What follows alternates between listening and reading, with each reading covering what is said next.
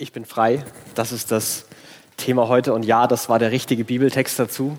Äh, vielleicht hast du das beim Lesen gerade gedacht, Moment mal, äh, haben die hier was verpasst, verwechselt.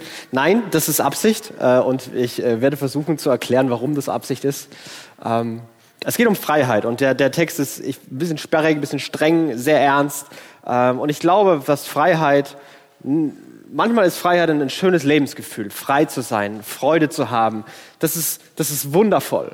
Und gleichzeitig ist Freiheit immer etwas, was erkämpft und verteidigt werden muss. Was selbstverständlich ist für manchmal, aber immer wieder merken wir, vielleicht ist es doch nicht so selbstverständlich. Und in der Geschichte, Freiheit muss immer wieder, manchmal sogar blutig, erkämpft und verteidigt werden. Also es ist, es ist beides. Und ich glaube, in diesem Text wird auch beides verarbeitet. Aber warum es in diesem Text um Freiheit geht, ich glaube, ähm, liegt daran, weil die, die christliche Vorstellung von Freiheit ein bisschen, bisschen anders ist als die, wie sie hier verbreitet ist, also wie in vielen Denken, Denkmustern und Kulturen verbreitet ist. Wenn wir an Freiheit denken und wenn ich an Freiheit denke, dann würde fällt mir das Wort zum Beispiel Unabhängigkeit, fällt mir mehr oder weniger zuerst ein. Unabhängig zu sein bedeutet frei sein, dass ich selbst entscheide, dass ich nicht von anderen mir diktieren lassen muss, was ich zu tun und zu lassen habe, dass ich machen kann, was ich will. Frei zu sein bedeutet unabhängig zu sein. Da sind wir ganz stark und auch in anderen Weltreligionen äh, ist das die Idee. Zum Beispiel im Buddhismus bedeutet Freiheit, unabhängig von Emotionen und Gefühlen zu sein. Das ist ein bisschen anders definiert, aber das Konzept der Unabhängigkeit bleibt das gleiche. Das Christentum ähm, redet auch von Unabhängigkeit, aber, aber auf eine ganz, ganz andere Art. Und zwar, ähm, ich finde es sehr gut zusammengefasst bei einem Theologen, der heißt Dietrich Bonhoeffer. Dietrich Bonhoeffer war ein, ein deutscher Theologe, der äh, während dem Zweiten Weltkrieg als Widerstandskämpfer äh, gegen die Nazis auch gekämpft hat. Also er hat sich für Freiheit eingesetzt und ist selbst im Gefängnis gestorben, hat für Freiheit auch sein Leben verloren. Er war, er war christlicher Theologe und Freiheitskämpfer. Und wenn er über Freiheit redet, aus seiner Perspektive, dann, äh, dann sagt er Folgendes, und ich möchte es kurz vorlesen. Er sagt, Gottes Wahrheit ist Gottes Liebe. Und Gottes Liebe macht uns frei von uns selbst für den anderen. Frei sein heißt nichts anderes als in der Liebe sein. Gott bewahre uns, dass wir kein lügnerisches Bild der Freiheit erträumen und in der Liebe bleiben. Bonhoeffer, Widerstandskämpfer, sagt, Freiheit bedeutet, in der, in der Liebe zu bleiben. Freiheit bedeutet, äh, im, im christlichen Sinne Gottes Wahrheit zu kennen, Gottes Liebe zu erleben und, und darin zu sein. Also in einer, einer Beziehung zu Gott zu stehen. Oder, oder anders formuliert, die, die christliche Idee von Freiheit ist, ich bin völlig abhängig von Gott und deswegen bin ich komplett frei von allem anderen. Ich bin völlig abhängig von Gott. Und das ist die ultimative Freiheit von allem anderen. Und, und diese Idee verarbeitet Paulus. Und diese Idee verarbeitet Paulus auch in, den, in dem allerersten Vers oder in den ersten Versen, wenn er anfängt und sagt, nehmt euch daher Gott zum Vorbild. Ihr seid doch seine geliebten Kinder. Konkret heißt das, alles, was ihr tut, soll von der Liebe bestimmt sein. Paulus beginnt und sagt, wer ihr seid. Ihr seid Gottes geliebte Kinder. Ihr das ist eure Identität. Ihr habt diese, diese Beziehung zu Gott. Er, er, er redet zu Menschen, ähm, die, die, die Christen sind, die diesen, diesen Gott akzeptiert haben, an diesen Gott glauben. Und er beginnt wieder hier, sagt, hey, ihr seid Kinder Gottes. Ihr steht in dieser Beziehung und damit seid ihr auch frei. Ihr habt die Freiheit, weil Jesus euch frei gemacht hat. Dieser Jesus ist auf die Welt gekommen, der hat euch gesehen, der wusste, wer ihr seid, der kennt eure Fragen, eure Vergangenheit, eure Schuld, eure Zweifel, eure Ängste. Und hat gesagt, ich will, dass du in meine Familie kommst. Und, und Gott hat uns adoptiert zu seinen geliebten Kindern gemacht und es gibt keine Erwartung mehr, die es zu erfüllen gäbe. Gott zieht uns an und ist zufrieden. Es gibt keinen Anspruch, den wir noch, den wir noch, der noch offen ist, keinen Beweis, den wir noch zu erbringen hätten. Da ist ein Vater, der seine Kinder sieht und sagt, du bist geliebt und du musst nie wieder Angst haben. Angst haben, zu kurz zu kommen, Angst haben, vergessen zu werden, Angst haben, alleine zu sein. Du bist mein geliebtes Kind. Du musst dich nicht mehr in Selbstzweifeln verlieren, ob du das verdient hast ob das nicht doch alles ein Traum ist, ob ich dir nicht wieder alles wegnehme.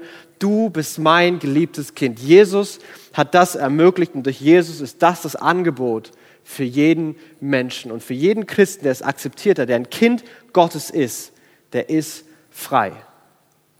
Die Idee vom Christentum ist nicht zu sagen, hier sind die zehn Schritte, wie du irgendwann am Ende deines Lebens frei sein kannst, sondern das Christentum beginnt, Jesus hat dich frei gemacht und jetzt verteidige deine Freiheit. Jetzt verteidige deine Freiheit. Wenn du Christ bist, bist du frei. Und es wird immer wieder Dinge, die die geben, die die versuchen zu stehlen, aber du bist frei. Und diese Freiheit besteht darin, in der Beziehung zu diesem Vater zu leben.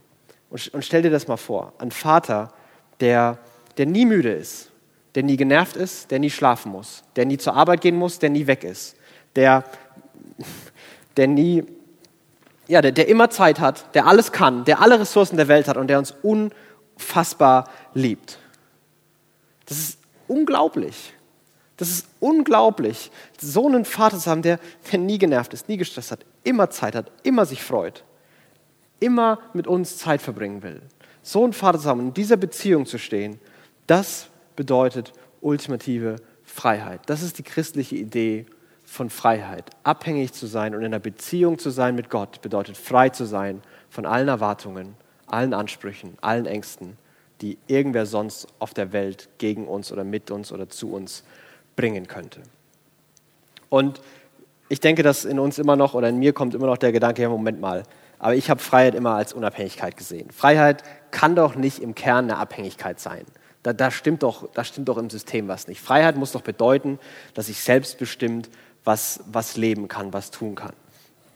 Und um diesen Gedanken zu weiter auszubauen, glaube ich, fängt Paulus an, in den, in, dann in Vers 3 einen ganz anderen Ton anzuschlagen. Und er beginnt ähm, Dinge aufzuzählen, die Freiheit stehlen. Und er, in Vers 3 schreibt er, auf sexuelle Unmoral und Schamlosigkeit jeder Art, aber auch auf Habgier sollt ihr euch nicht mit Worten einlassen. Es gehört nicht zu Gottes heiligen Volk, sich mit solchen Dingen zu beschäftigen. Paulus beginnt gleich bei den, bei den äh, einfachen Themen Sex und Geld, also überhaupt kein Problem. Ähm, und er, er redet darüber und stellt das in den Kontext, ihr seid Gottes geliebte Kinder, euer Leben soll von Freiheit, von Freiheit bestimmt sein, von Liebe bestimmt sein und dann macht er auf einmal auf sexuelle Unmoral, das soll es nicht geben. Habgier, das soll es nicht geben.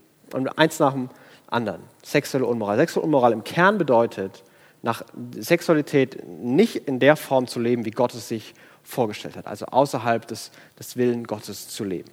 Äh, und das ist zum Beispiel fremd zu gehen oder, oder Ehebruch zu begehen. Also da gibt es jemanden, der sagt, ich entscheide mich dafür, die Situation ist wie auch immer dazu gekommen, dass ich meine Frau, meinen Mann betrüge und ich begehe Ehebruch. Und ich habe noch keinen erlebt, der gesagt hat, das war der Moment, wo die Freiheit in meinem Leben wirklich angefangen hat. Sondern auf einmal, entweder vielleicht stellt sich ein schlechtes Gewissen ein, vielleicht muss man es verstecken, vielleicht muss man aufpassen, dass die Frau nie wieder das Handy in die Hand bekommt, weil vielleicht sieht sie die Nachricht. Und es beginnt ein Doppelleben, es beginnt eine Angst, es beginnt Schuldgefühle und wenn das Ganze rauskommt und alles explodiert, und es zum Worst Case und Trennung in Flammen kommt, das ist ganz, ganz viel, aber nicht mehr Freiheit. Und das habe ich selbst bestimmt. Und die Freiheit geht verloren, weil Beziehung und eine Abhängigkeit zu meiner Frau kaputt gegangen ist. Auf einmal ist auch Freiheit mitgegangen. Und wenn wir Beziehungen in dem Thema ganz, ganz kaputt machen, ich glaube, dann kommen wir in eine der dunkelsten und gefangensten Dimensionen in, in diesem Thema Sexualmoral, das ist Pornografie. Das hat nichts mehr mit Beziehung zu tun. Das ist ein Mensch und sein Bildschirm, keine Beziehung. Und ich kann machen, was ich will. Ich bin ultimativ unabhängig. Keiner sieht's, keiner merkt's. Ich kann machen, was ich will. Und auch da, ich habe noch nie einen getroffen, der sagt, also die größte Freiheit in meinem Leben hat, in, hat bei mir angefangen, als ich angefangen habe, regelmäßig Pornos zu gucken. Das gibt's nicht. Das passiert nicht. Das ist vielleicht einen kleinen Moment Erfüllung und dann ist es leer dann ist es schmutzig, dann ist es schuldig, dann ist es bereuen, dann ist es verstecken, dann ist es hoffentlich merkt keiner und dann ist es aber irgendwie in den Zyklus geraten von Abhängigkeit und Sucht und es ist eine, es ist eine Sucht, es ist eine Gefangensein, es ist das Gegenteil von Freisein und es ist das Gegenteil von Freisein, weil es sich komplett von Beziehung gelöst hat, weil es komplett ich mache, was ich will ist und komplett weg ist von Gottes Maßstab. Und es, ist, es endet in einer unfassbaren Dunkelheit und in einer unfassbaren Gefangenheit. Unab ja, du bist unabhängig, aber du bist nicht frei. Ja, du kannst machen, was du willst und es merkt keiner, was du zu Hause machst. Aber du bist nicht frei.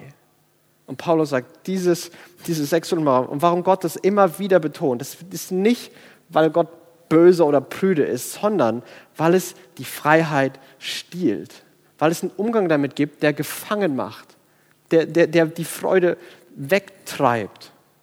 wie, wie, wie entsteht Freude, wie entsteht Freiheit im Rahmen Mann und Frau in der Ehe zusammen. Und auf einmal muss man nicht mehr performen, man hat keinen Druck mehr, man hat keinen Zwang mehr, der andere läuft nicht weg, wenn man was falsch macht. Man hat es sich versprochen und beide tun ihr Bestes, das Versprechen zu halten. Und auf einmal kann, kann Freude aufkommen, kann man aufblühen, entsteht eine, eine Freiheit. Und warum ist die Freiheit da? Weil eine Beziehung da ist, weil man sich in eine Abhängigkeit begibt, entsteht Freiheit.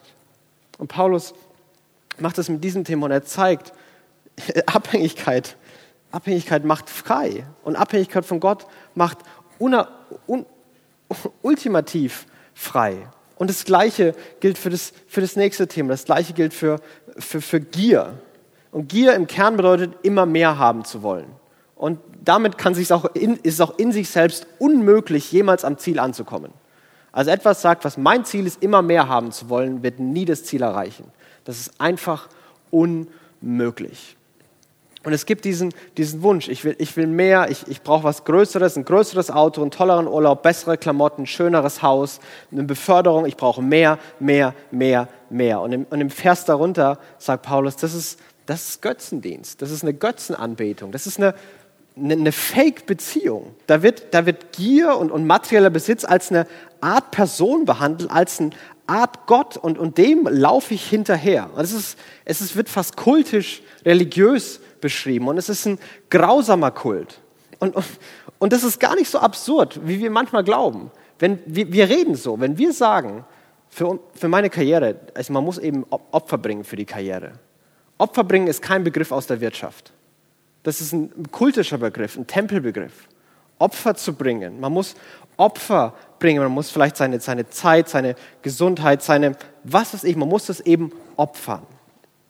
Und es ist ein grausamer Kult. Es ist ein grausamer Kult. Und, wir, wir erleben das. Und manche von uns erleben das täglich auf der Arbeit, wo, wo Menschlichkeit verloren geht, wo es nur noch um Human, Humankapital geht, wo Menschen zahlen in Systemen werden, wo miteinander Ellbogen ausgefahren wird, Hauptsache mein Vorteil kommt durch, es wird gestritten und gemobbt und hinterm Rücken und vorm Rücken und, und, und wie auch immer, schlecht geredet, Hauptsache ich komme voran und dieser Kult setzt jeden in ein Hamsterrad und du musst rennen. Und du kannst nicht aufhören zu rennen, weil wenn du aufhörst zu rennen, dann wirst du nie befördert, weil dann überholen dich alle anderen. Und du musst die Überstunden machen und du kannst nicht Nein sagen. Aber irgendwie kannst du auch nicht weiter rennen, weil es ist anstrengend, es ist ermüdend und es ist einsam. Und wir sind gefangen. Wir sind nicht frei. Und wisst ihr, was wirklich Freiheit ist? Zu sagen, nee, das Opfer bringe ich nicht. Da mache ich nicht mit. Ich bin nicht bereit, meine Gesundheit für meine Karriere zu opfern. Ich bin nicht bereit, meine, meine Beziehung, meine Ehe, meine Freundschaften, ich bin nicht bereit, das zu opfern. Und wenn das erwartet wird, dann suche ich mir eben einen anderen Job. Dann werde ich eben nicht befördert. Nee, brauche ich nicht.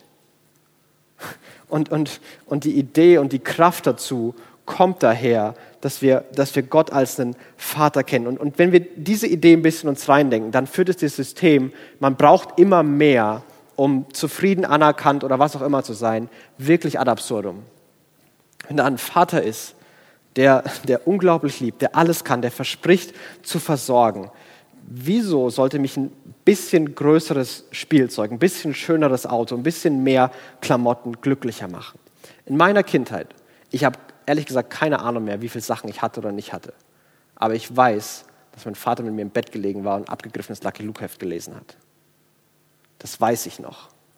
Und wenn du zu mir gekommen wärst und sagst, hey, du brauchst doch viel mehr, sei doch nicht zufrieden, dass du hier die, mit deinem Vater im Lucky Luke Heft liest. Du brauchst mehr, mehr, mehr, mehr, mehr. So ein abgegriffenes Heft ist doch Quatsch.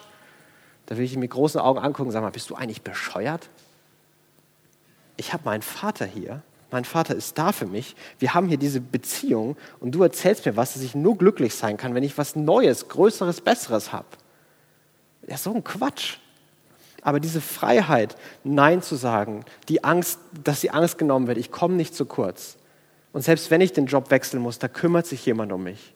Diese Freiheit, diese Stärke, diese, diese Kraft, Nein zu sagen und auszusteigen, die ein Ausdruck wirklicher Freiheit manchmal ist, die kann nur daher kommen, wenn wir in dieser Abhängigkeit von diesem Vater stehen, wenn wir diesen Gott kennen und wenn wir wissen, wer er ist und wenn wir wissen, der wird sich kümmern, der wird uns nicht im Stich lassen.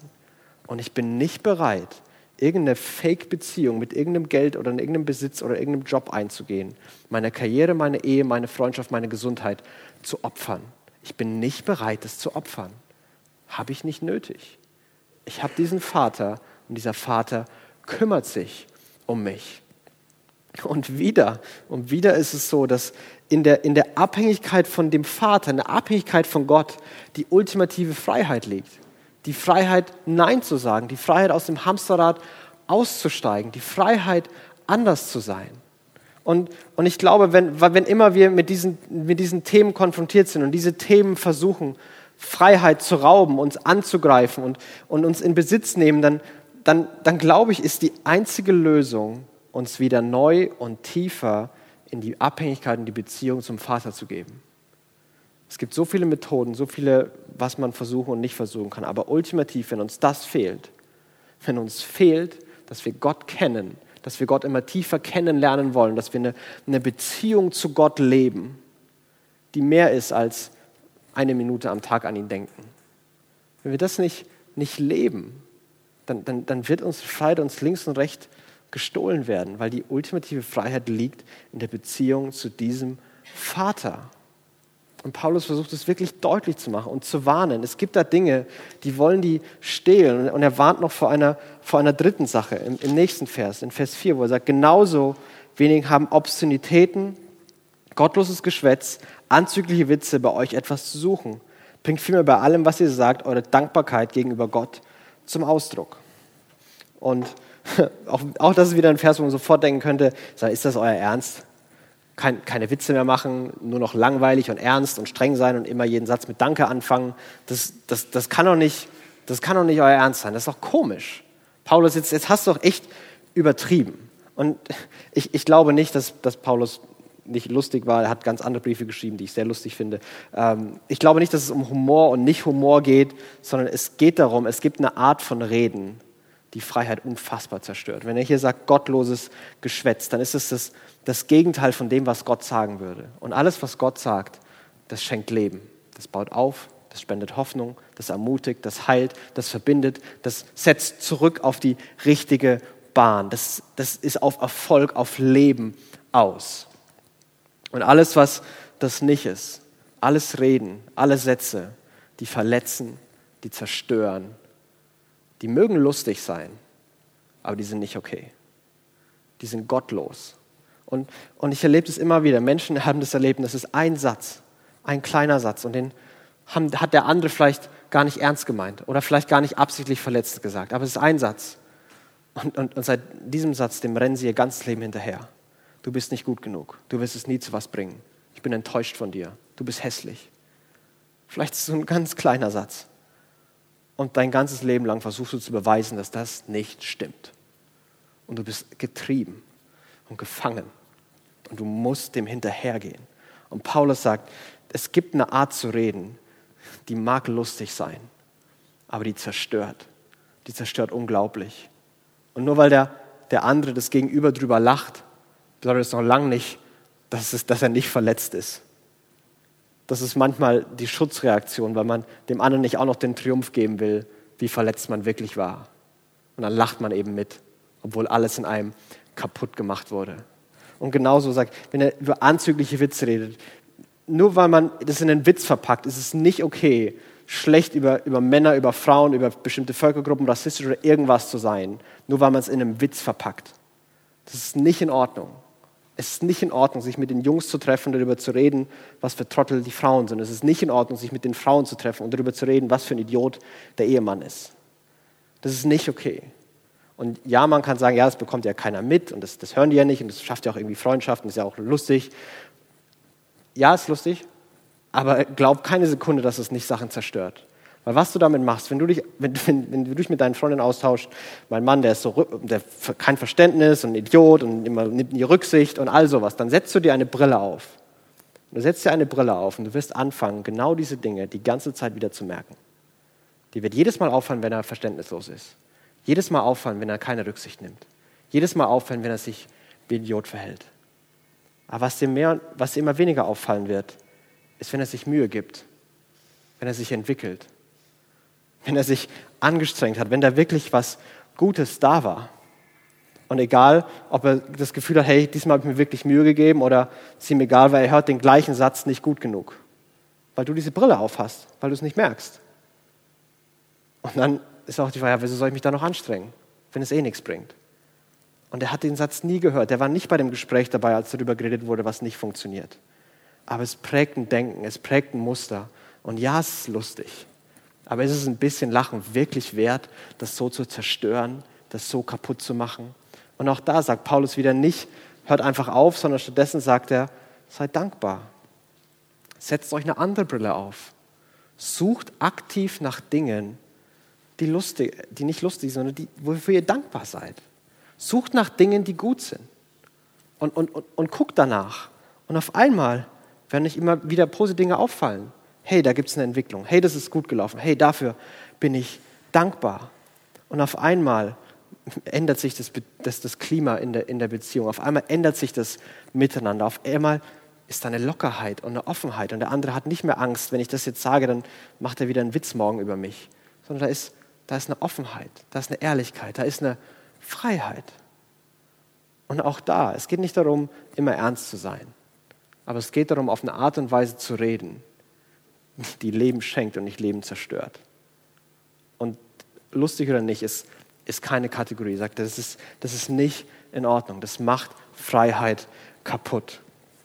Und ich glaube, das sind echt drei große Themen, die, die mit die, die Hauptschuldigen sind, warum wir manchmal Freiheit verlieren. Und, und Paulus, und er, er wird am Ende sogar noch mal noch ernster und noch strenger. Und er hört in den letzten Versen wirklich knallhart auf, finde ich, wenn er sagt, denn über eins müsst ihr euch im Klaren sein. Keiner, der ein unmoralisches Leben führt, sich schamlos verhält oder von Habgier getrieben ist, wer habgierig ist, sein Götzendiener, hat ein Erbe im Reich von Christus und von Gott zu erwarten. Lasst euch von niemandem mit leeren Behauptungen täuschen, denn gerade wegen der eben genannten Dinge bricht der Zorn Gottes über die herein, die nicht bereit sind, ihm zu gehorchen. Darum hütet euch, mit solchen Leuten gemeinsame Sache zu machen. Und es ist eine, eine, wirklich, eine wirklich strenge Warnung. Und, äh, Paulus, hast du nicht in Vers 1 gesagt, wir sind Gottes geliebte Kinder? Und davor hast du gesagt, wir sind, wir sind versiegelt mit dem Heiligen Geist und unser weiteren Erbe. Und auf einmal drohst du uns Konsequenzen an. Und du bist streng. Was ist, was ist da denn auf einmal passiert? Aber wenn wir in dem, in dem Bild bleiben, ein, ein Vater, der seine Kinder liebt, der ist manchmal streng. Und er droht manchmal Konsequenzen an. Ein Vater, der zusieht, wie, wie sein Kind macht, was es will und ob es auf die Herdplatte langt oder nicht, pff, der ist kein liebender Vater. Ein liebender Vater verbietet manche Dinge ganz streng und ganz konsequent. Weil er, weil er liebt, weil er es ernst macht, weil er sagt, das ist, das ist wirklich, wirklich wichtig. Und ja, das ist manchmal hart. Und ja, das ist manchmal unverständlich. Und Kinder verstehen das nicht. Du bist gemein und du gönnst mir gar nichts und ich hasse dich und, und was nicht Kinder alles sagen. Und natürlich verstehen Kinder nicht. Und genauso geht es uns manchmal, dass Situationen in unserem Leben passieren, dass Dinge passieren oder wir Dinge tun oder, oder Gott manchmal Dinge sagt, wo wir denken, hä?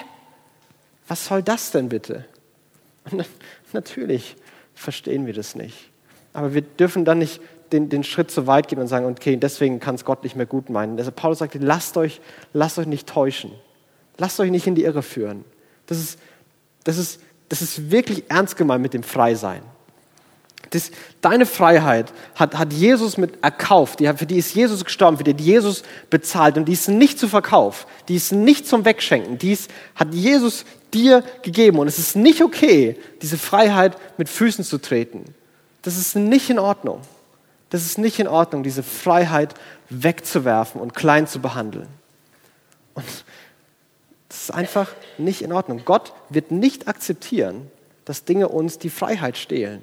Und deswegen ist Gott so ernst. Und deswegen ist Gott manchmal streng, weil er, weil er nicht zusehen kann. Und deswegen ist auch ein Vater manchmal streng. Und wenn das Kind wütend und, und klagt und trauert, und das ist alles okay. Was der Vater macht, er nimmt es so lange in den Arm, bis es wieder okay ist. Das ist nicht eine Erklärung, die alles wieder gut macht, sondern der Vater bleibt da. Der Vater bleibt in Beziehung. Und der Vater nimmt in den Arm, bis es wieder okay ist. Und, und was ich so interessant finde, für Gott ist unsere Freiheit Das ist kein Nice-to-Have-Thema für Gott. Gott hat unsere Freiheit. Und Gott, das Angebot der Freiheit ist, ist wirklich teuer gewesen. Und Gott ist nicht bereit, das einfach so, okay, dann eben nicht. Ist, er hat die Gefängniszelle aufgemacht, in der wir gesessen waren, und er akzeptiert nicht, dass wir in dem Ding sitzen bleiben bei der offenen Tür.